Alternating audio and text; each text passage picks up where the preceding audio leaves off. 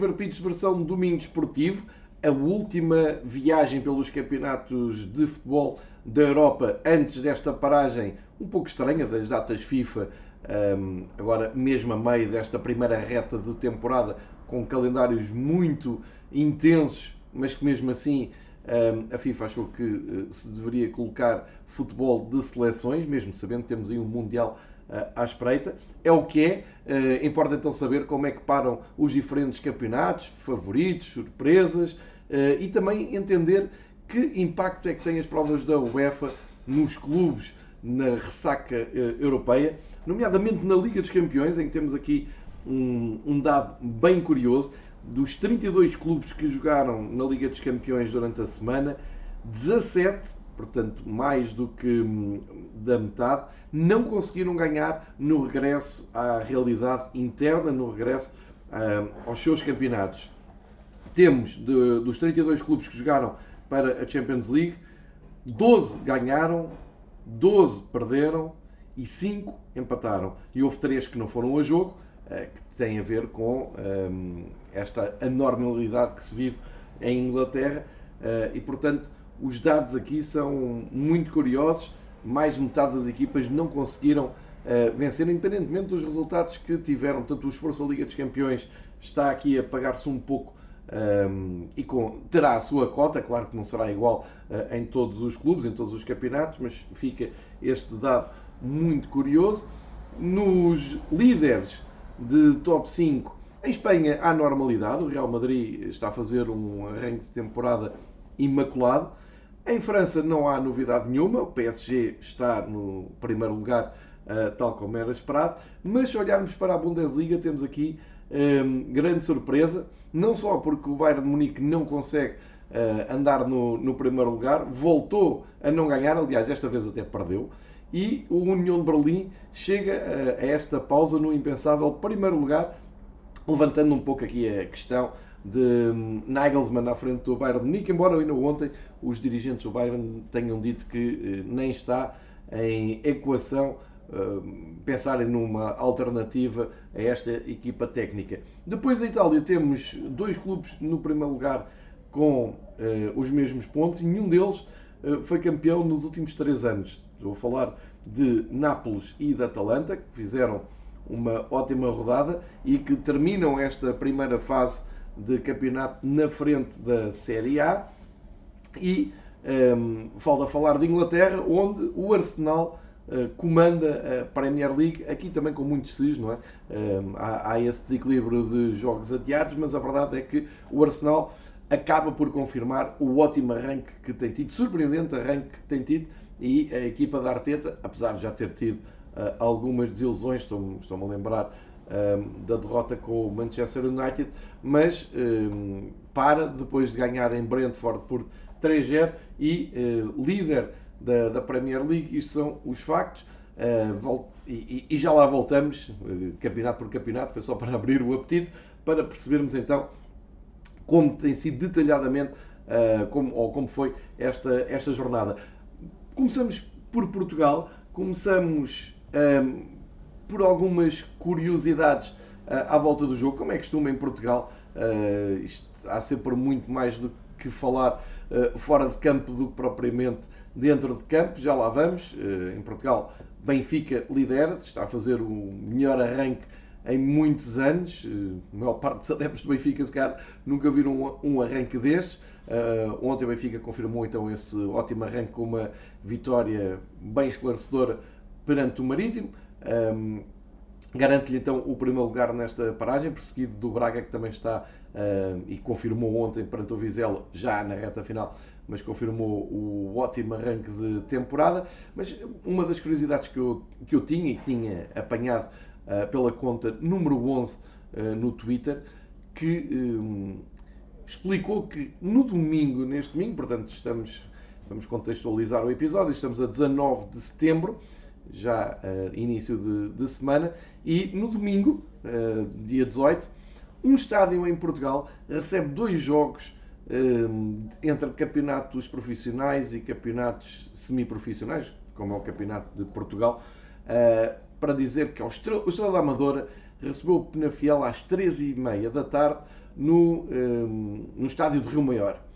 E às 20, portanto, muito poucas horas depois de terminar este Estrela da Amadora Penafiel para a segunda Liga, o mesmo estádio recebe o, um, recebe ou é palco do Rio Maior, aqui tudo bem, Rio Maior a jogar em casa, a receber o Sintrense para a primeira jornada do Campeonato de Portugal. Ora, acresce que este uh, palco, este estádio, nos últimos tempos tem recebido o Vila Franquense, é a casa do Vila Franquense quando joga em casa, portanto não, não joga em Vila Franca, e o Vila Franquense já está há uns anos na segunda divisão, portanto o Vila Franca, uh, um, aliás a cidade de Vila Franca mudou-se para Rio Maior no, quando o Vila Franquense joga em casa, e até o Amora já jogou por ali pelos lados de Rio Maior. Ou seja, isto dá um total de quatro clubes a utilizar o mesmo estádio para provas profissionais e semi-profissionais. Isto é um, um, trago este exemplo porque é um ótimo indicador do que é que é um, os campeonatos e a brincadeira que são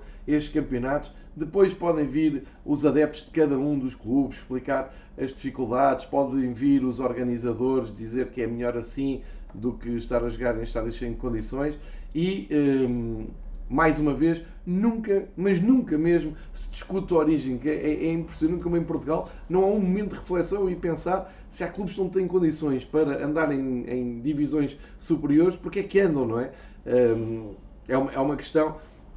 É uma questão que nunca se põe, é uma questão que nunca se discute. Aliás, parece que até ofende quando se levanta este tipo de, de questões, e para mim parece-me ser mesmo a origem de tudo, porque é claro que há o mérito desportivo, mas depois tem que haver o, o, mais importante, que é as infraestruturas, que é a parte social, a parte geográfica, essas partes todas, se não há condições, não vão. Isso faz com que haja menos clubes nas divisões profissionais, que assim seja, diminuam-se as divisões profissionais, reestruture-se o quadro competitivo, mas uh, convinha ter um campeonato onde cada clube tivesse o seu estádio, tivesse o seu público, tivesse a sua casa e a partir daí se conseguisse desenvolver um pouco mais o futebol e se calhar até um, redefinir em termos de cultura uh, futebolística uh, toda a competição. Por falar em público, por falar em estádios, por falar em jogar em casa, na semana passada dediquei aqui uma hora uh, a um episódio que anda há muito tempo para acontecer e que tem acontecido noutras escalas, noutros estádios, com outros intervenientes. A semana passada falei daquela criança um, que acabou por marcar quase a agenda dos jornais e da eh, mediática de, à volta do futebol durante a semana.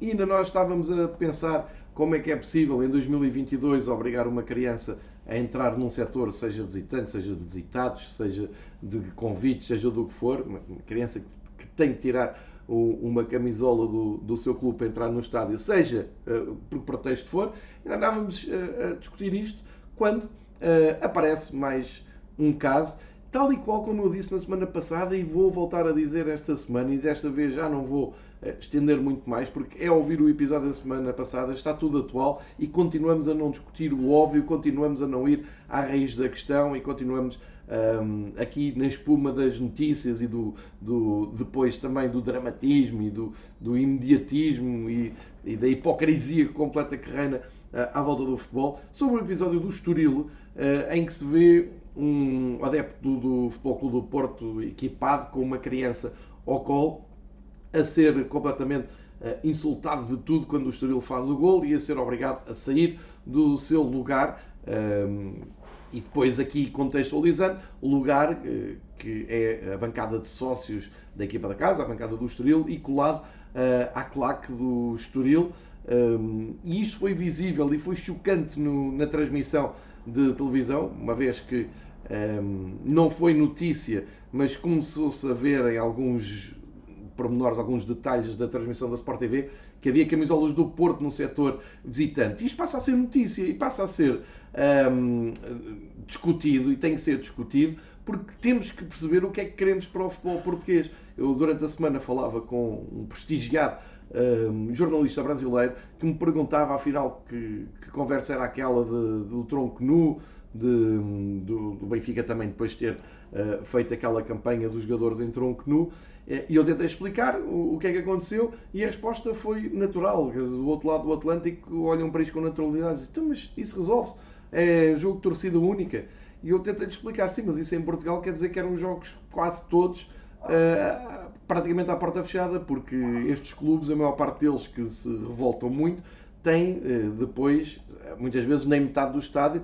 Uh, e não, não estou aqui a, a particularizar, estou, estou, a dizer que basta olhar para a transmissão do jogo do Estoril e ver a bancada que servia de cenário à transmissão não se via ninguém do Estoril, não é? E o Estoril estava a jogar em casa. Verá depois a bancada que não se vê, a bancada dos sócios, mas pelos vistos um, cheia, mas com a ajuda de adeptos visitantes que conseguiram o seu bilhete para lá, seja comprado, seja oferecido, seja o que for.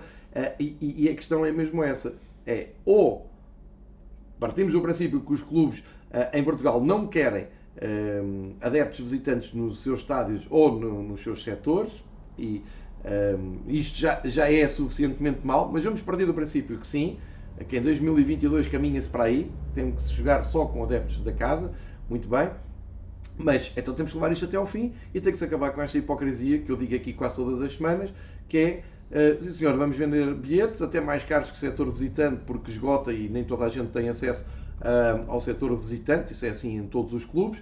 Eh, porque há, há critérios de, de, venda de bilhetes e é preciso perceber isso, é, é preciso explicar ao grande público que isto acontece. Se quiserem ir ver um jogo do vosso clube, se o vosso clube for o, o Porto, o Sporting, o Benfica, o Braga, o Vitória de Guimarães, uh, e quiserem um bilhete para um setor visitante, seja para que estádio for, uh, não é fácil porque há um conjunto de critérios uh, que promove e premia os adeptos mais fiéis, aqueles que têm o lugar cativo, aqueles que pagam os jogos todos, aqueles que são sócios, aqueles que vão ver os jogos fora e, portanto, muitas vezes esse critério uh, fica curto para uh, quem quer ir e não, não tem. Só lhes apetece ver este jogo. Imaginem, também há adeptos que podem apetecer uma vez por ano ir ver o jogo porque é, é perto da casa deles, porque estavam na, na, cidade onde há o jogo nessa altura. Uh, e é aí que geralmente a coisa descamba, porque ou conseguem comprar bilhetes mais caros para, para bancadas centrais um, onde estão predominantemente adeptos da casa, ou muitas vezes até conseguem por convites, porque uh, há clubes que fazem uh, bilhetes de acompanhantes, porque há convites das direções dos clubes, e isso tem que ser tudo assumido. Tem que se acabar com a hipocrisia de que as pessoas aparecem ali de paraquedas e depois têm culpa de estar ali. E, e, e, e em último, a última coisa que se tem que discutir, e isto é aquilo que eu eh, na minha opinião, não tem discussão, é, é, é algo que não. Que, que, a única coisa que não se pode discutir é se a pessoa em causa quer levar uma camisola ou um cascol do seu clube. Isso tem a ver já com o direito de, de, ou, com a liberdade de expressão. Isso não é negociável. Uh, isso não pode existir em estádio nenhum, em pavilhão nenhum, em sítio nenhum de Portugal. Se pode discutir porque é que a pessoa estava ali com a camisola ou não. Podem-me dizer, pode-se apelar ao bom senso, pode-se avisar as pessoas, olha, pode arranjar problemas se entrar assim, ou se o seu filho for com, com essa camisola. Isso depois fica ao critério do cidadão. Agora, uh, dizer às pessoas não entra, não pode entrar, tira a camisola, saia daí, isso não. Isso não pode acontecer. Mesmo porque há policiamento bem pago, há seguranças privados dos clubes e que estão lá não é para gerar a confusão como muitas vezes acontece. Estão lá, têm que uh, assegurar um, segurança de todo e qualquer cidadão que vá a um estádio de futebol. Tudo o que não seja isto é subverter um, todas as regras da, da sociedade e um, o que vimos no, no Estoril foi mais um, um, um episódio de terceiro mundo. Uh, infelizmente, para quem anda nos estádios um pouco por, por todo o país nos últimos anos, já viu um bocadinho disto, seja com crianças mais novas ou mais velhas, seja com mais pais, com mais mães, já vimos disto em todo lado, infelizmente tornou-se uma normalidade. Um, o Estoril, pelo menos, fez algo diferente do que tinha feito o Famalicão e o Rio Ave, que foi tentar normalizar, explicar e uh, justificar uh, algo que, por muita razão que haja, por muita base que haja, no final não, não, não, é, não é expectável que ninguém compreenda. Um, e ficamos aqui no nível zero da civilização portuguesa. E depois temos as figuras do costume. Pedro Proença diz que só o choro da criança devia eh, servir para separar com os insultos e curar de vergonha, aquelas coisas todas. O que é que Proença fez? O que é que o presidente da Liga Portugal fez desde que aconteceu? Sei lá, eu, eu até tenho dificuldade na linha do tempo em voltar para trás e arranjar um episódio. É que são tantos, mas tantos mesmo, que envolvem a segurança dos adeptos, a, a, aliás, até a dignidade dos adeptos, que estas uh, intervenções do Presidente da Liga é algo que ainda revolta mais uh, por cima de cada acontecimento. E depois temos o Secretário de Estado do Desporto a prometer agir, e aqui uh, digo sinceramente, muito medo, porque quando o poder político quer reagir em cima de coisas mediáticas, quer dizer que vão pelo caminho mais fácil, isto é, zero de entendimento do que é que se passa num estádio de futebol, zero de entendimento do que é que os adeptos que pagam os bilhetes passam nos estádios de futebol e continuam-se a dar passos ao lado uh, e a bola de neve vai crescendo cada vez mais, cada vez há mais e maiores problemas uh, e estamos a chegar mesmo, como eu disse há pouco, ao nível zero uh, e, ou muito me engano, isto vai continuar exatamente na mesma e, portanto, vamos começar a ter como notícias a, a, não ação do, de quem organiza os jogos. Portanto, de uma vez por todas, isto não tem muito saber, não tem muita reflexão para ter, nem tem muito que pensar. Isto tem que se reunir os clubes e saber o que é que os clubes querem. Querem estádios cheios quando recebem os, os clubes que realmente movem adeptos, e que não são muitos em Portugal, como sabemos, se querem a receita, se querem uh, as bancadas compostas, mas acima de tudo se querem a receita, ou se querem a segurança, porque isto é sempre com base na segurança, se querem a segurança e se querem jogos absolutamente calmos e pacíficos, sem problemas para ninguém, provavelmente até podem depois descartar o, o policiamento e, e, contratar menos seguranças privados que têm atuações em estádios um, que não são muito dignas para, para essas empresas ao longo de, das últimas décadas no futebol português, mas querem um, um jogo completamente pacífico, então assumam que, hum, e controlem porque isso não é nem o governo, nem a liga, nem os adeptos. Quem tem que fazer isso são os clubes. Os clubes têm que controlar quem é que entra no seu estádio. E a coisa faz muito bem. Um clube não é uh, um invento uh, cultural. Um clube tem sócios, tem adeptos e tem pessoas que costumam ir ao estádio. É muito simples controlar. Vendem o bilhete a quem é sócio. Responsabilizam o, o sócio que comprou esse bilhete pelo, pelo dia de jogo no seu lugar. Pedem o bilhete, está identificado o senhor é o sócio número quê? Sim, senhor, está aqui. Vem com uma camisola do clube uh, visitado. Porquê? Porque me apeteceu. Ok, saia porque nós, nos nossos uh, regulamentos, como se, como se diz, não permitimos. Pronto, é um problema interno do clube, vendo os bilhetes todos ao mesmo preço, para a mesma bancada, e não chateiem mais as pessoas. E é da maneira que se percebe depois quais são os clubes em Portugal que podem sobreviver de bilheteira e aqueles que já têm eh, números absolutamente ridículos na média de espectadores durante a semana e depois digam-me como é que eh, conseguem sobreviver. Não venham cá com a conversa dos direitos televisivos, porque metade dos clubes da primeira divisão não faz nada para merecer esses direitos televisivos, a não ser existirem e estarem na primeira divisão. Clubes como a BSAD, que andou aqui anos e anos, têm direito a, a receitas televisivas a, a, propósito do quê? Que é que contribuem para o espetáculo? Uh, onde é que estão os adeptos? Onde é que está a média de assistências que uh, permite que as pessoas em casa vejam um espetáculo como, como deve ser, com as bancadas preenchidas? É isto que se tem de discutir no, no futebol português uh, e a última das preocupações tem que ser as receitas dos clubes, porque isso serve de desculpa para tudo. Estamos num nível muito abaixo disso, estamos no nível da dignidade dos adeptos, da dignidade humana, de se poder ou não levar uma criança ao futebol. E a conclusão que eu tiro é que o futebol português não é nem para crianças, nem para um, novas gerações. E, portanto, queremos definhar com o que há, com as gerações uh, mais velhas. E chegamos a um ponto, para terminar um, mais, mais este, esta abordagem a, uma, a um episódio uh, horrível do futebol português, chegamos a um ponto, eu vi com os meus, com os meus olhos, que temos o seguinte um, cenário. Num sábado acontece isto, aos olhos de toda a gente, estávamos a ver o jogo, vimos logo a claque do Estoril a saltar e insultar toda a gente do seu lado esquerdo. Achamos estranho, porque conhecemos o estádio, as pessoas que costumam ir aos estádios e que já foram ao António Coimbra da Mota, achamos estranho, estão, estão a insultar a, a bancada dos sócios, a bancada coberta. Pensamos logo, ok, há ali qualquer coisa, provavelmente tem a ver com a história de Famalicão, adereços, e quando se nota que é um pai com uma criança ao colo, é chocante. Uh, quem é que é convidado a falar e a dissertar sobre o tema num canal aberto, como por exemplo, inevitavelmente, a CMTV?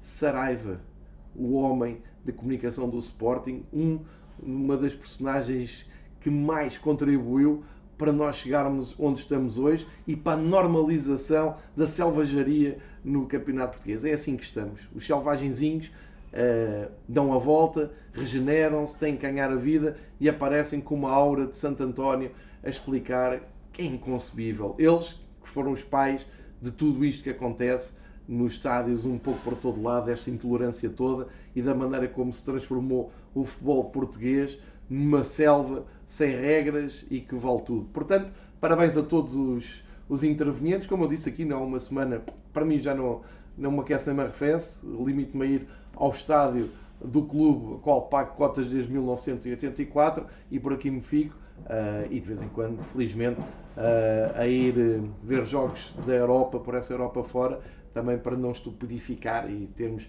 continuarmos a colecionar algumas boas memórias à volta do futebol. Em Portugal, não, muito obrigado. E o que é que temos de campeonato português, um, além destas, um, destas peripécias? Também tivemos a meio da semana aquele episódio uh, do, com o Sérgio Conceição, uh, ou a família do Sérgio Conceição, que também é absolutamente lamentável. Aí mais, uh, acho que até é outro nível de, de, de, criminalidade, porque se assume, ah, ok, isto é malta identificada, mas isto é malta aqui de, que já está identificada com o crime aqui na zona, já sabem como é que eles se comportam e tal, e então, hum, após que aquilo, ah, estão identificados, mas não vai acontecer nada. Hum, é, é, tudo demasiado mau hum, e, e, mesmo para terminar, pior que isso, só o eco que isto tem depois nos canais de, por cabo uh, durante a semana e dos artigos de opinião que se leem, absolutamente populistas, oportunistas e com zero de conhecimento do que é que é o futebol português, do que é que é a vivência de um adepto no estádio, do que é que são realmente os problemas. Isto é meio mundo a enganar o outro meio e tudo a sorrir para o lado. Um, e já agora, entrando então na componente que interessa, na componente futebolística, e metade da nação uh, está satisfeitíssima com estes primeiros sete jogos do Campeonato Português, com o Benfica, o clube mais seguido em Portugal, leva 7 jogos, 7 vitórias, 21 pontos. Fecha então este primeiro ciclo muito apertado uh, à frente do campeonato, com um arranque uh, imaculado. Aqui uh, acrescenta que nos Jogos da Europa, e já lá vão 6, se não me falham as contas, os 4 da, da qualificação para a fase grupos e 2 na fase grupos, e o Benfica soma por vitórias, desde logo com destaque para a passagem por Turim, onde era apontado realmente como a prova dos nove esta equipa de Roger Schmidt. O Benfica passou e ganhou, não acusou o cansaço, ao contrário de mais de metade das equipas da Liga dos Campeões, recebeu e bateu o Marítimo por 5-0, não deixando margem para dúvidas nenhumas do bom momento do, do Benfica. Agora, aqui há prós e contras, e há, um, ehm, até historicamente e até com o passado recente, um, ehm, algumas reflexões a fazer sobre este arranque imaculado do, do Benfica. Para já dizer que é muito raro a maior parte dos adeptos Benfica provavelmente nunca viram um, um, arranque só com vitórias em todas as competições. Isto aqui é no, no campeonato e na Europa. E na Europa ganha aqui um, um duplo sentido porque uh, a campanha que é mais recuperada para comparar este arranque do Benfica é aquela do Sven Goran Eriksson, e eu essa lembro-me bem porque já é um ano em que eu vou ver todos os jogos ao Estádio da Luz, mas uh, acontece é que nesse arranque o Benfica não teve tantos jogos europeus assim seguidos. O Benfica aqui, a meio de setembro, já leva seis jogos uh, na, na, Europa e na altura uh, levaria um, quatro, talvez no, no, máximo, que foram aqueles dois com o Betis, também duas grandes vitórias no arranque da caminhada da Taça UEFA desse ano. portanto, há aqui pontos de comparação, mas parece-me que há uma exigência maior no arranque desta, desta temporada. Depois, há aqui os, os, dados que devem pôr um, os adeptos do Benfica desconfiados, que é nos últimos dois anos o Benfica também tem tido arranques uh, absolutamente um, excelentes de, de, jogos e vitórias no Campeonato Nacional. Só me lembrando do ano passado, o Benfica também chega à sétima jornada só com sete vitórias. Uh, e há dois anos também teve um, um bom arranque uh, até cair no Bessa, se não me falha a memória. Ou seja, há aqui claramente um dado que pode ter a ver com o facto do Benfica, por culpa própria, ter começado as épocas mais cedo, ter começado a preparação mais cedo e ganhar um balanço nesta primeira reta de campeonato nacional que tem a ver com a preparação para a Europa e com a entrada quase obrigatória hoje em dia na Liga dos Campeões. Por um lado, por culpa própria, porque não tem cumprido os seus objetivos no, por via do campeonato, por outro, aproveitando então esse balanço para marcar uma, uma, uma posição em relação a clubes com muito menos uh, poder de resposta, como o Benfica uh, tem apanhado. Tem-se falado muito de, uh, dos oponentes do, do Benfica, da, da, qualidade, da fraca qualidade, e é uma conversa que acabou um pouco agora com esta passagem do Benfica por Turim. É uma ótima altura até para recuperar essa, essa ideia. O Benfica em casa, nos jogos em casa, já apanhou o Marítimo, o Passos de Ferreira, o Vizela e o Aroca. Penso que não me está a faltar nenhum. Eh, e realmente, destas equipas, são das piores equipas que o campeonato tem visto nas primeiras sete jornadas. Portanto, estamos a falar de equipas que estão do 12 lugar até ao 18. O Marítimo é mesmo a pior equipa que vi na luz. O Passo Ferreira também muito fraco no, no, no Estádio da Luz. O Vizela colocou muitas, muitas dificuldades, mas a verdade é que o Vizela um, está ali apenas um lugar acima da, dos lugares de descida nesta altura, mas penso que uh, não traduz a sua qualidade, qualidade uh, no, no, nos pontos. Uh, e o Aroca também não, não deu grande réplica ao Benfica no Estádio da Luz e no cima ficou com um jogador a menos. Ora bem, o, que eu queria dizer com isto, depois nos jogos fora, sim, aí a dificuldade aumenta sempre uh, Famalicão, nomeadamente Boa Vista, o jogo com o Casa Pia, o Casa Pia está-se a revelar um, uma das grandes surpresas deste campeonato, aí uh, se calhar é ao contrário, uh, começa-se a olhar o, com outros olhos para a vitória fora com o Casa Pia, com uma defesa muito bem organizada, e com o Boa Vista por ter ganho agora ao Sporting no BS, é o mesmo Boa Vista, é o mesmo estádio, aí a comparação é inevitável. E penso que são os pontos fortes e os pontos a favor.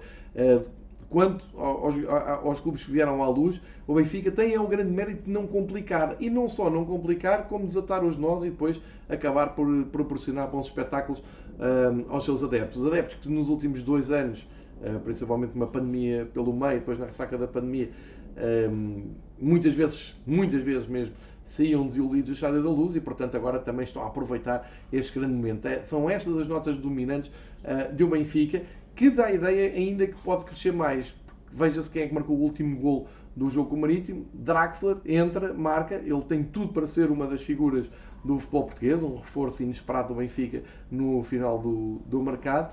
Uh, e há aqui essa possibilidade. Já se acabou um pouco com, aquela, com aquele dramatismo da rotação na equipa do Benfica. Já, já se percebeu que Roger Schmidt tinha a coisa eh, bem pensada, bem planeada até esta paragem. E olhamos para o Benfica já com um 11 muito bem identificado, coisa que eh, se calhar há um mês era impensável, porque havia muita desconfiança com a chegada da nova equipa técnica, havia expectativa, mas uh, dúvidas uh, se o Benfica tinha um plantel suficiente para fazer um bom 11 primeiro e depois tinha profundidade para a tal rotação, aqui mais do ponto de vista durante os jogos, para manter a qualidade. Realmente o Benfica chega com um 11 completamente vincado e com os jogadores a renderem barbaridades, como é o caso do Enzo Fernandes, um jogador impressionante, volto a dizê-lo, se puderem vê-lo ao vivo, vejam porque é, vale a pena. O António Silva, que estava ali na sombra dos centrais, entra, tem um impacto gigante na, na dupla com o Otamendi. Um, o Grimaldo, que era um caso, eu lembro-me no treino uh, aberto que o Benfica faz e que levou 25 mil pessoas à luz, o Grimaldo chegou a ser assobiado nesse treino porque não queria renovar. Uh, Ultrapassou-se isso, concentraram-se apenas e só no rendimento uh, desportivo do Grimaldo e percebe-se que está ali um ótimo jogador. Talvez agora o Benfica até tenha uma margem para convencer o Grimaldo a ficar, mas como eu disse aqui já uh, há umas semanas atrás, eu não vejo drama nenhum que de vez em quando haja um jogador ou outro que queira terminar de uma forma natural a ligação com o seu clube, uh, desde que renda, desde que esteja uh, concentrado até ao fim. Eu acho que o Benfica não deve viver com os traumas do Porto, de partirem muitos jogadores a preço zero. o Benfica, inclusive, até caiu um pouco na tentação de desatar a renovar com todos os jogadores e depois tem tido alguns problemas para colocar esses jogadores com, com contrato, como se sabe. Portanto, isto é tudo gerível e eu acho que o Benfica uh, está a ganhar aqui crédito, está a ganhar aqui uma moral para uh, atacar quando uh, viemos das seleções e tivermos aquela uh, ligação até ao Mundial, com mais qualidade até, porque pelo meio há ter esse encontro duplo com o PSG e não poderia preparar ou ter preparado melhor o caminho para jogar contra a, equipa mais difícil que vai encontrar, se calhar, na, na temporada. Mas para jogar sem complexos esses dois jogos com a equipa de Paris e depois continuar a mostrar a concentração que tem mostrado no campeonato. É assim uh, que se caminha no campeonato português com, com sucesso uh, e, acima de tudo, não cair na tentação de olhar para os desaires do, do Porto e do Sporting, uh, porque tem que se preocupar com o Braga, que só está a dois pontos, só tem um empate precisamente com o Sporting e que está fazendo um grande campeonato. Portanto, um, fica aqui uma leitura mais pessoal sobre o, líder do campeonato português.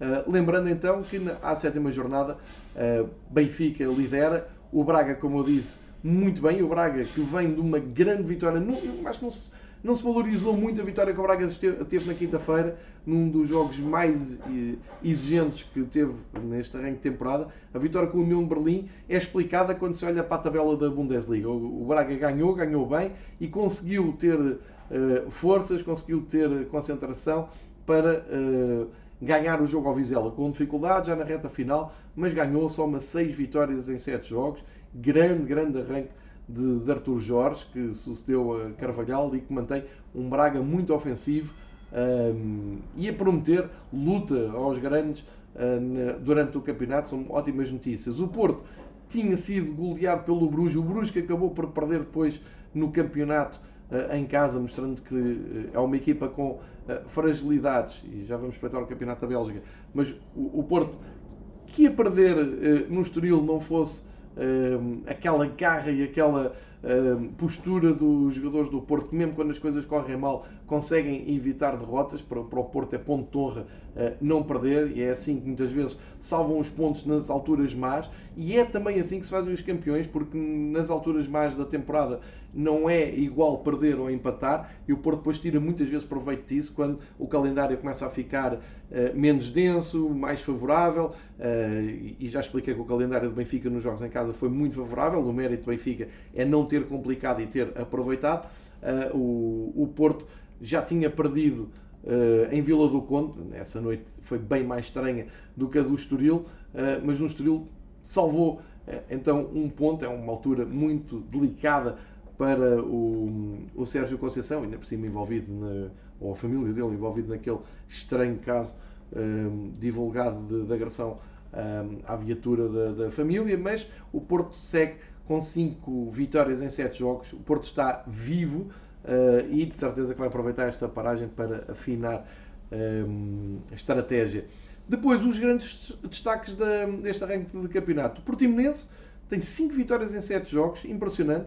Um, claro que quando joga contra uma equipa superior um, do outro campeonato, uh, as coisas notam-se. O Portimonense foi ao Alvalade, perdeu 4 a 0 e uh, não está nem aí para as preocupações da goleada em Alvalade. Recebeu o Chaves, é um jogo do seu campeonato, ganhou 1-0, soma 15 pontos, importantíssimo. Grande trabalho do Paulo Sérgio nos últimos anos em Portimão. Lembre-se que o Portimonense anda sempre ali uh, a olhar para baixo, a tentar fugir uh, à queda do Clube Algarvio na segunda divisão e tem conseguido nos últimos anos e então este ano está num honroso quarto lugar com os mesmos pontos do Boa Vista, também um grande arranque para o Boa Vista e com esta vitória muito mediática, tinha ganho em Aroca e agora ganhou ao Sporting 2-1, tem 5 uh, vitórias também em 7 jogos, podia fazer um arranque extraordinário para uh, a equipa do Boa Vista. E o que dizer do Casa Pia, uh, que sobe divisão, provavelmente muita gente olhou para o Casa Pia e apontou-lhe favoritismo ao regresso à segunda Liga e a equipa de Pinamanique, que uh, joga no Jamor. Só é pena isso, só é pena ainda não terem uh, a infraestrutura necessária para, para jogarem em casa, mas desportivamente, ou seja, futbolisticamente, são seis jogos sem perder, quatro vitórias, dois empates uh, e apenas a derrota com o Benfica. É um arranque extraordinário do Casa Pia. Felipe Martins, 14 pontos, está ali no sexto lugar e, portanto, já com se fizermos a comparação real e dura para o último lugar, são 14 pontos a mais que o Marítimo e 13 pontos a mais que o Passos Ferreira, que estão em zona de descida. Uh, o Estoril também com este empate sobe um pouco na classificação, chega ao sétimo lugar, inclusive fecha uh, este ciclo à frente do Sporting, que está em oitavo lugar.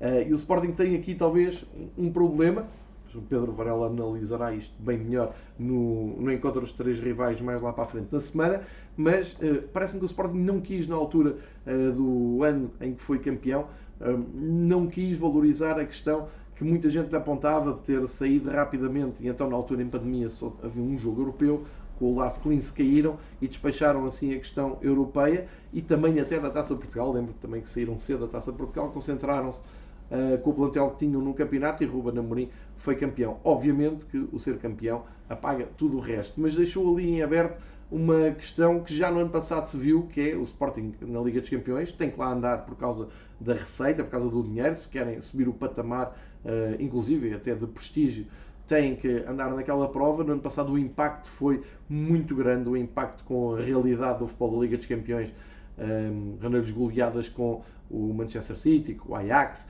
mesmo assim conseguiram passar a fase de grupos, mas ficou claramente ali a ideia de que para jogar na Europa e para jogar em Portugal poderiam eh, perder alguns pontos. E este ano está a acontecer isso. Eu não estou a dizer que a culpa é só de andarem na Europa, mas se eh, pensarmos que ganharam em Frankfurt, ganharam um, ao Tottenham em Alvalade, numa grande tarde, grande fim de tarde, a meio da semana, e depois vão ao Bessa perder 2-1, onde o Benfica tinha passado com 3-0, Antes tinham perdido com os Chaves 2-0 em casa, isto depois de terem passado pelo Porto e terem perdido 3-0.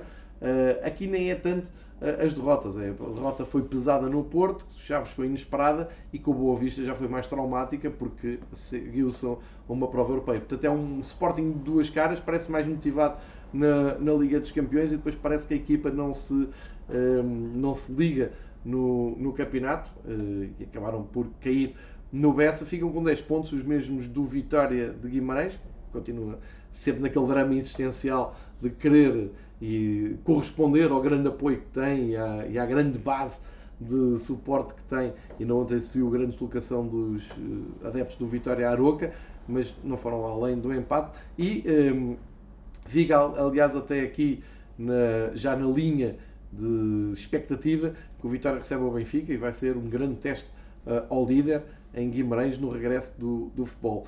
Lá embaixo, como já vos disse, Marítimo, Passos Ferreira, arranques desastrosos, se bem que aqui uma nota, Passos Ferreira foi aos Açores tomar o primeiro ponto, há ali uma esperança, o César Peixoto falou em mudança de clique, ou, ou um clique para a mudança de, um, de posicionamento na tabela. O Famalicão também soma três derrotas seguidas, uh, não sai ali do, dos lugares de uh, despromoção.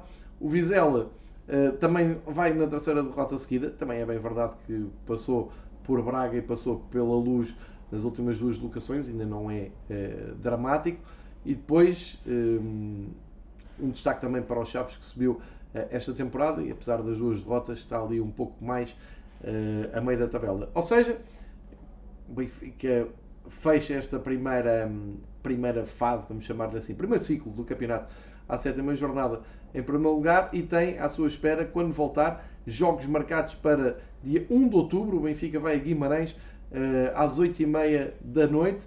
Uh, já a saber os resultados do Sporting Porto e Braga. O Sporting recebe numa sexta-feira às 7 horas, dia 30 de setembro ainda, o, o Sporting recebe o Gil Vicente. À partida, um jogo ideal para o Sporting voltar às vitórias no campeonato. E uh, o grande jogo da jornada, ou o outro grande jogo da jornada, envolvendo outra equipa do Minho, é a visita do Braga ao Porto, 9 e 1 quarto de sexta-feira, dia 30. E aqui um, ehm, estamos a falar de equipas que estão no topo da tabela, vai mexer um pouco com as contas, portanto, muita expectativa para o regresso do campeonato quando uh, chegarmos ao fim deste mês e depois das tais datas de uh, seleção.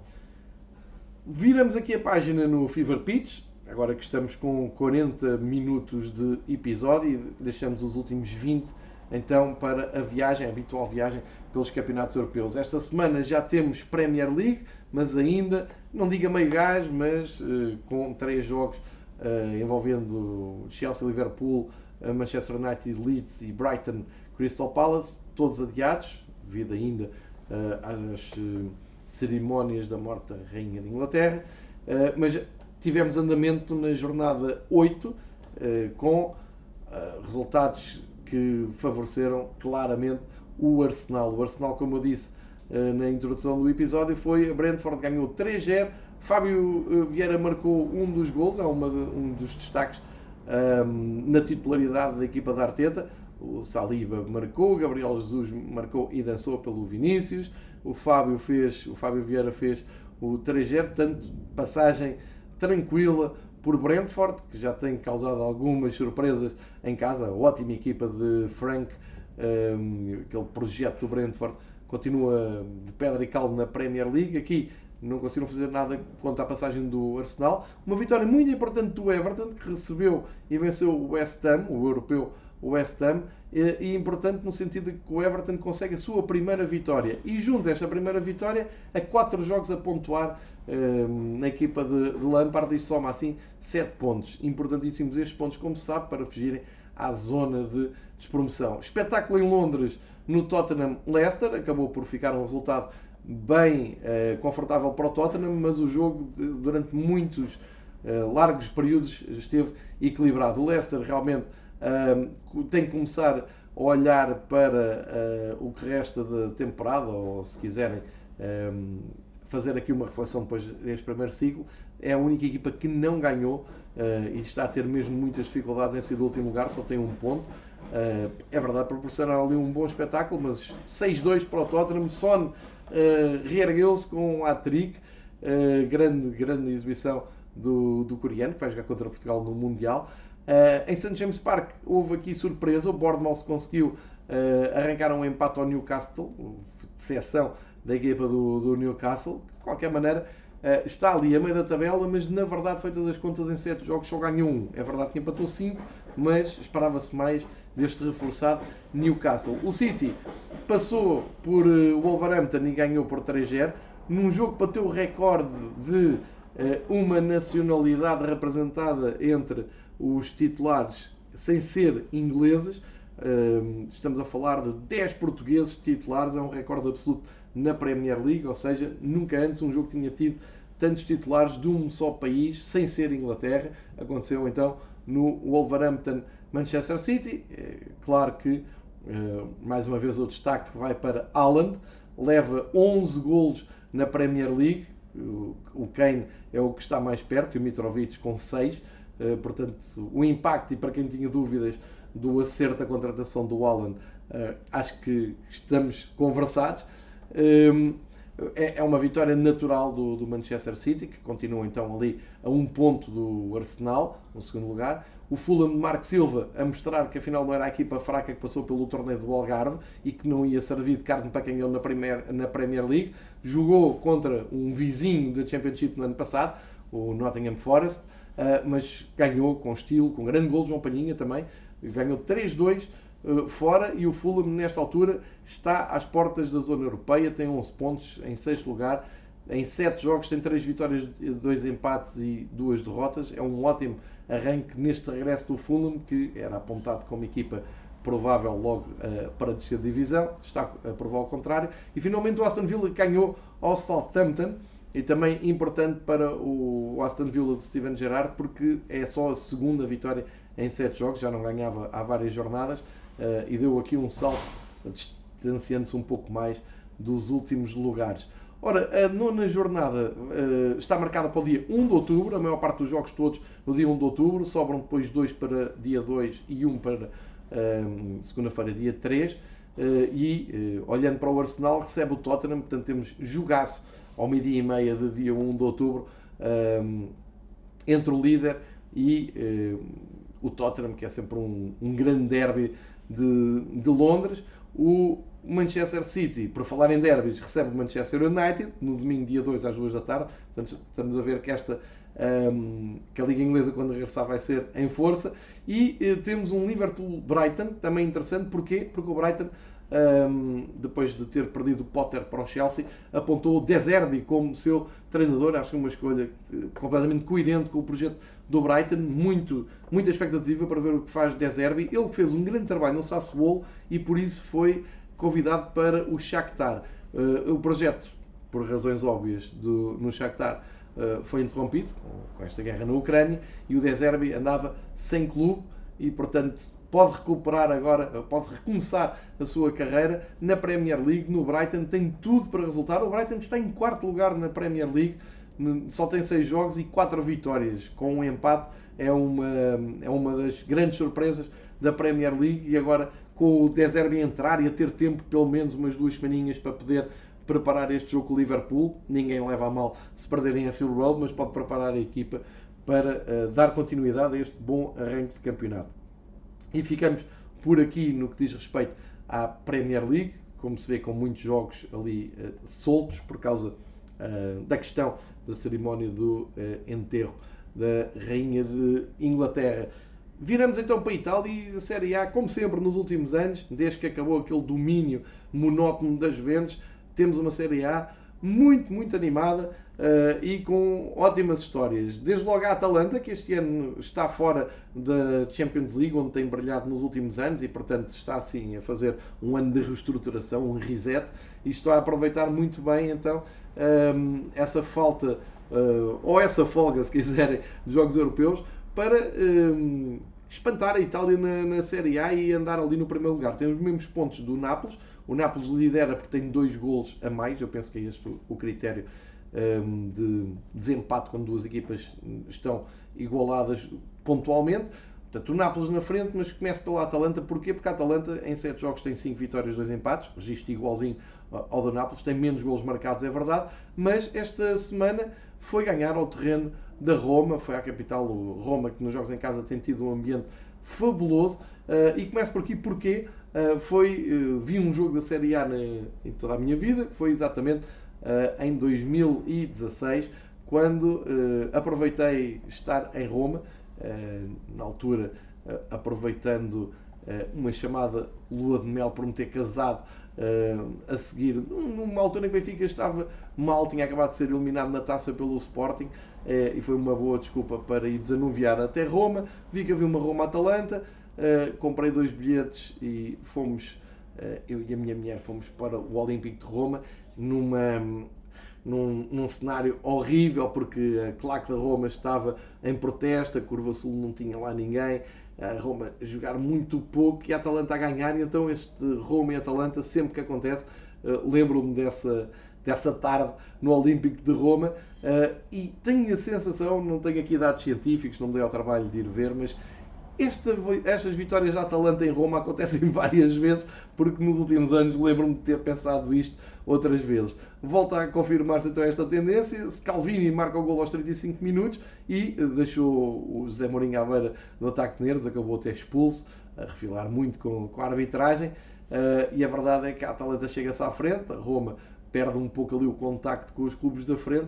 Uh, e daí o meu destaque para este clássico do futebol uh, italiano. Mas todos os elogios para o Nápoles, porque o Nápoles foi ganhar ao terreno do campeão, do Milan.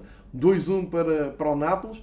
O, o Nápoles começou até na segunda parte, ao intervalo estava 0-0 aos 55 minutos. Politano aproveita uma grande penalidade e faz o, o empate. O inevitável Giroud empatou aos 69, mas depois apareceu o Simeone Júnior, o filho de Simeone, a marcar. Eles que foram buscar o Giuseppe Simeone este ano, assistência de Mário Rui e três pontos para o Nápoles. Eh, grande Liga dos Campeões está a fazer, grande arranque na, na Série A e os adeptos do Nápoles a sonharem e com propriedade. Também grande arranque para a Udinese, que tem menos um ponto, e nos últimos jogos são cinco jogos, cinco vitórias. Em casa estão intratáveis, receberam o Inter, o campeão da, da outra época, ganharam por 3-1 e atrasaram bastante o Inter na classificação grande vitória da equipa onde joga Beto, o português avançado que foi do Portimonense para a Série A. Uh, e, portanto, é uma das boas histórias de início de campeonato, tal como a Lazio, que com a vitória de ontem um, eh, na Cremonese, é uma vitória natural, um resultado natural, ganharam por 4-0, um bis do imóvel, claro, Milinkovic Savic também um, a fazer o seu golo, o Pedro a fazer outro golo, Cremonese que está nos últimos lugares, está mesmo no último com dois pontos, embora tenha companhia, e são estes os quatro destaques da Série A. Em, em rota contrária, Milan, Roma e Inter e também Juventus, temos falado da Juventus, perdeu com o Benfica em casa na Champions, achou ali o Alegre termido e no regresso do campeonato não podia ter escolhido pior cenário. Foram jogar com o Monza, Monza que neste, nesta estreia na primeira divisão não tinha nenhum, nenhuma vitória, foi precisamente com os Juventus que conseguiram a vitória. Di Maria uh, teve alguma culpa nisto porque foi expulso e depois até pediu desculpa na, nas redes sociais. Uh, mas é um arranque das Juventus horrível. Em 7 jogos só tem duas vitórias, tem 4 empates, uh, não ganha há 3 jogos e tem 10 pontos, está a 7 do primeiro. Não direi que é irremediável, mas uh, vai para mais um ano em que anda longe dos primeiros lugares.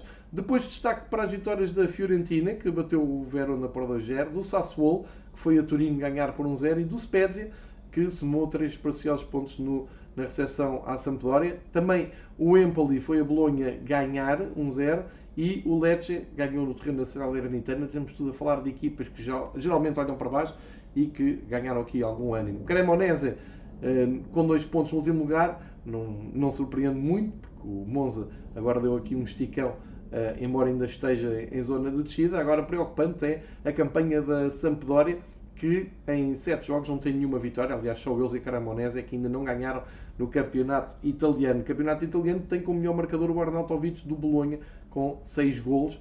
Eh, ele que chegou a ser falado para sair neste defesa, mas continua a fazer muitos golos em Bolonha. Portanto, muito animada a Série A, tal como tem acontecido nos últimos anos. Na La Liga, na frente, a monotonia do costume. Temos o Real Madrid uh, a fazer um arranque de temporada excelente. Uh, não só já garantiu a Supertaça Europeia, como uh, tem um arranque ótimo na Liga dos Campeões e na La Liga. São seis jogos, seis vitórias, sendo que esta é muito especial. Foi uma vitória no terreno do Atlético de Madrid, o eterno derby de Madrid, com muita polémica, com os adeptos do Atlético a ficarem mal na fotografia, muita polémica com racismo durante a semana. Uh, vem da imprensa, vem das bancadas, enfim, também não está bom o ambiente em Espanha, em Madrid. Uh, acusações de racismo ao Vinícius, Vinícius Júnior do Real Madrid, e depois a resposta dentro do campo do Real Madrid uh, é a do costume, vitória sem espinhas, dois, foi 2-1, mas o gol do Atlético Madrid apareceu 7 minutos do fim do Hermoso, não pôs propriamente em perigo estes 3 pontos de, da equipa de Ancelotti. Rodrigo marcou e dedicou uma dança Vinícius, Valverde uh, está numa grande forma, o Uruguai fez outro gol e Diego Simeone tem aqui muito com que se preocupar porque vê o seu Atlético Madrid no sétimo lugar. Ora, boas notícias para o Campeonato Espanhol. É a recuperação já total do Barcelona, voltou ao normal, ganhou por 3-0, tem o Lewandowski em grande forma, eh, bateu e venceu o Welsh com toda a naturalidade, mas ainda todos nos recordamos daquele arranque falso com o Raio Vallecano, portanto há sempre que destacar que o Barcelona está no campeonato de volta à normalidade, na Europa, eh, como vimos a meio da semana, eh, também com alguma normalidade perderam com o Bayern de Munique mais uma vez, e que dizer do campeonato do Betis, que recebeu e venceu o Girona, grande ambiente grandes imagens que nos chegaram do estádio do Betis neste fim de semana, tudo a dançar Rosalia antes do jogo. Vitória por 2-1, Betis no terceiro lugar, 15 pontos, está a fazer um arranque de temporada sensacional, com a companhia também do Atlético Bilbao, que somou a quarta vitória em seis jogos, ganharam e venceram, uh, receberam e ganharam ao Raio Vallecano 3-2 uh, e distanciaram-se ali do, do Osasuna, que perdeu em casa com o Getafe, que também está a fazer um bom arranque de temporada, o Osasuna com 4 vitórias em 6 jogos.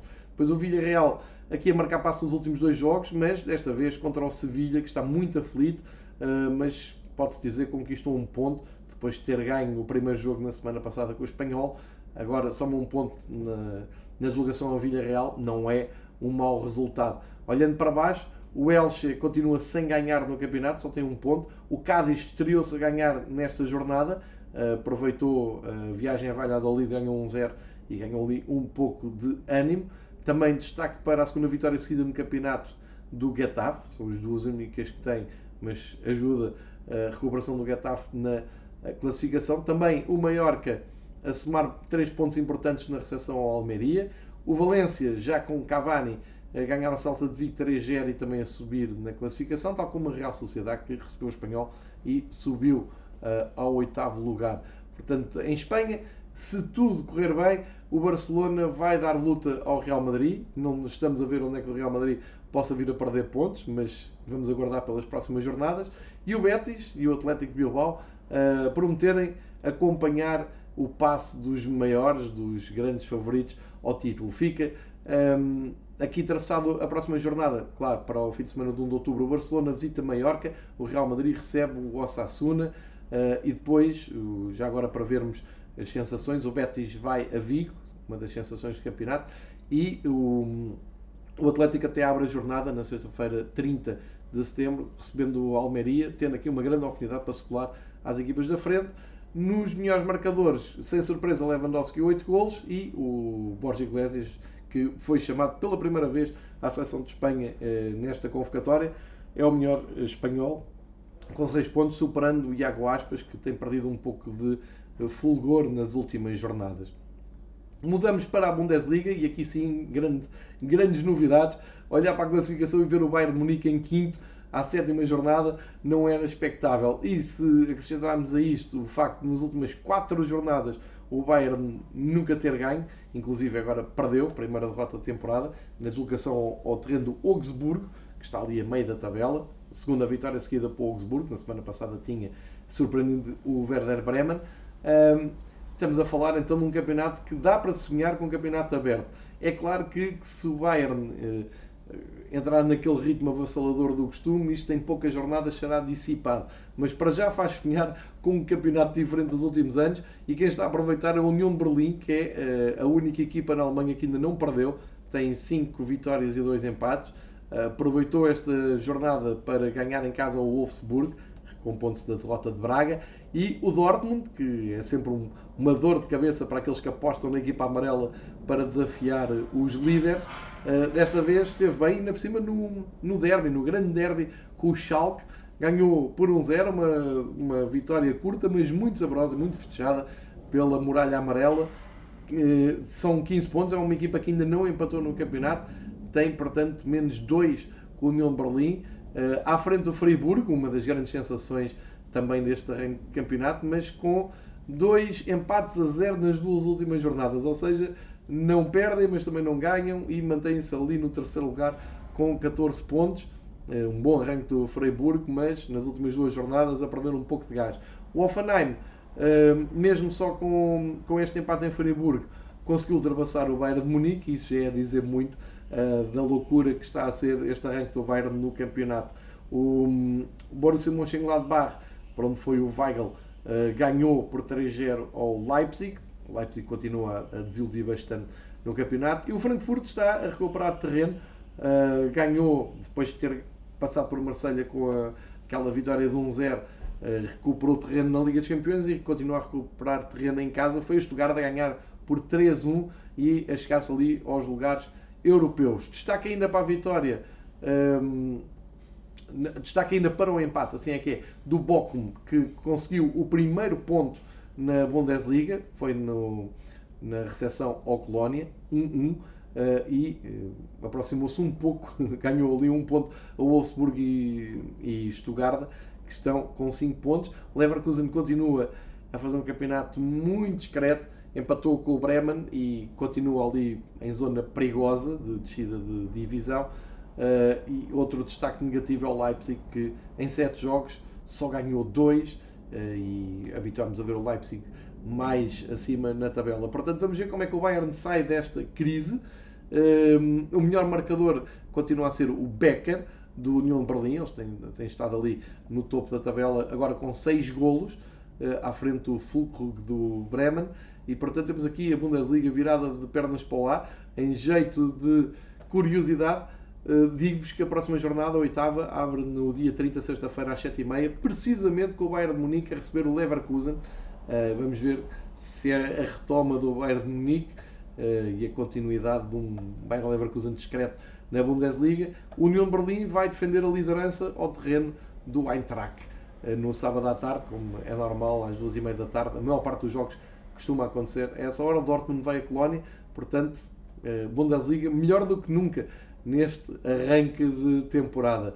Na uh, Liga Francesa, uh, aqui a notícia é que o Olympique de Marselha não conseguiu acompanhar um, o passo do PSG, uh, de forma até um pouco surpreendente. Empatou 1-1 com o Rennes em casa, talvez ressaca europeia. Agora está a dois pontos do PSG, também ainda não é dramático, mas é notícia. O PSG que foi ganhar ao terreno do Lyon, ganhou por 1-0 eh, uma derrota curta, mas suficiente para manter então o andamento na frente.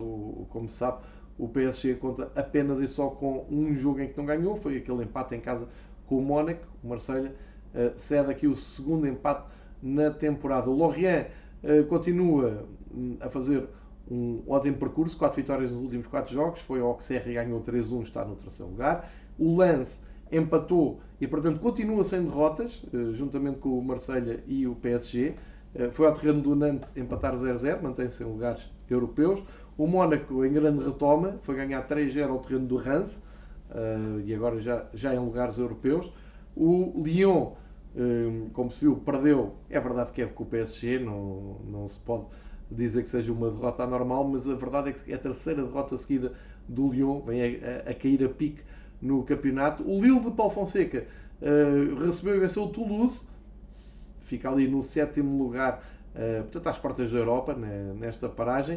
Uh, e olhando um pouco mais para baixo, todo o destaque para a vitória do Ajaccio no terreno do Brest, conseguindo a primeira vitória no campeonato, ficando assim o Strasbourg como a única equipa que ainda não ganhou na Liga Francesa. Já agora também destaco o Angers, que foi ao terreno do Nice ganhar por 1-0 e ganhou ali mais umas posições na fuga pela descida eh, de divisão. Eh, sem grande margem para surpresas, melhores marcadores pertencem ao PSG, Neymar tem 8, Mbappé tem 7.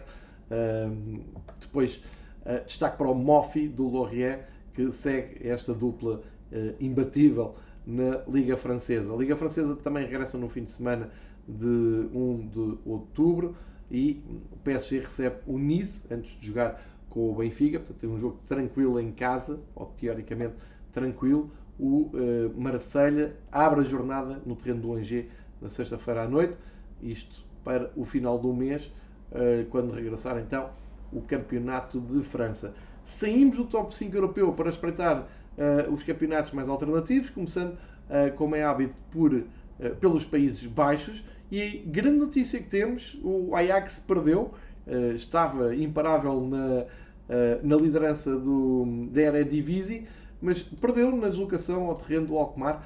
O AZ ganhou 2-1 e virou aqui as contas na frente porque o PSV uh, eh, iguala o registro do Ajax, tem os dois 18 pontos, mas o PSV tem um golo uh, favorável na diferença de golos e, portanto, uh, teoricamente, a liderança é deles. O PSV como é que consegue esta liderança? Com um jogo sensacional com o Feyenoord. 7 golos, 4-3 para o PSV, grande clássico do futebol holandês.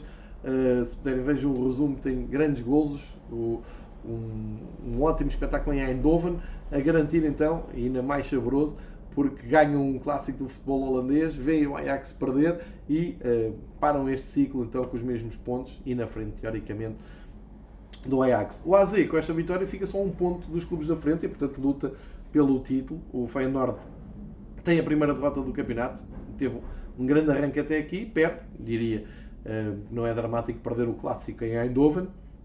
O Twente perdeu uma grande oportunidade de continuar aqui nos lugares da frente, perdeu no terreno do Erenvin, que está ali em zona uh, europeia. Olhando para os últimos lugares, já todas as equipas ganharam na Holanda, como se sabe. Uh, temos que dar aqui o destaque ao Fortuna, que conseguiu a sua primeira vitória neste fim de semana, uh, recebeu e venceu o Chelsea uh, e deu ali um salto na classificação. Portanto, temos uh, no campeonato holandês um grande PSV que também tem o melhor marcador, o sensacional Gakpo, que foi uma das grandes figuras do clássico com o Feyenoord, a marcar então esta sétima jornada da Eredivisie, que volta dia 1 e 2 de, de outubro.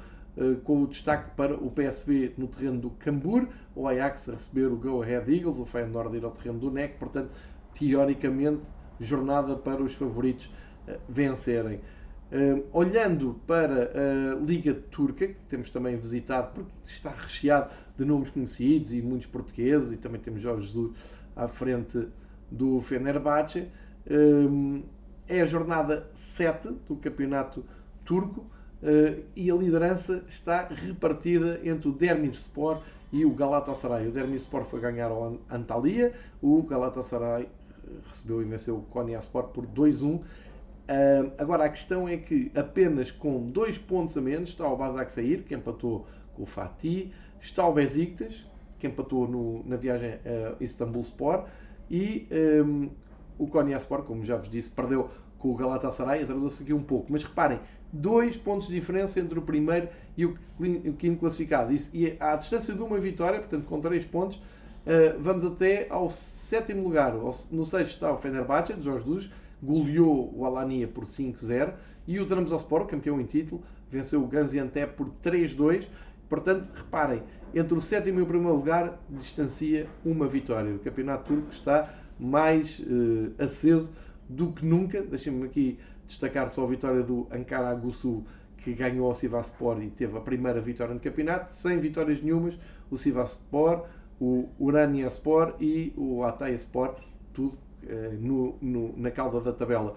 Olhamos para a lista de melhores marcadores e pertence à equipa de Jorge Jesus o goleador do campeonato até agora, é Ner Valência, grande arranque de temporada, 7 golos, um, e um campeonato que passa em Portugal na Sport TV e tem aqui muitos pontos de interesse, além dos jogadores conhecidos, além dos jogadores portugueses, além do treinador Jorge Jesus, há uma grande competitividade e grande imprevisibilidade nesta luta uh, pelo título.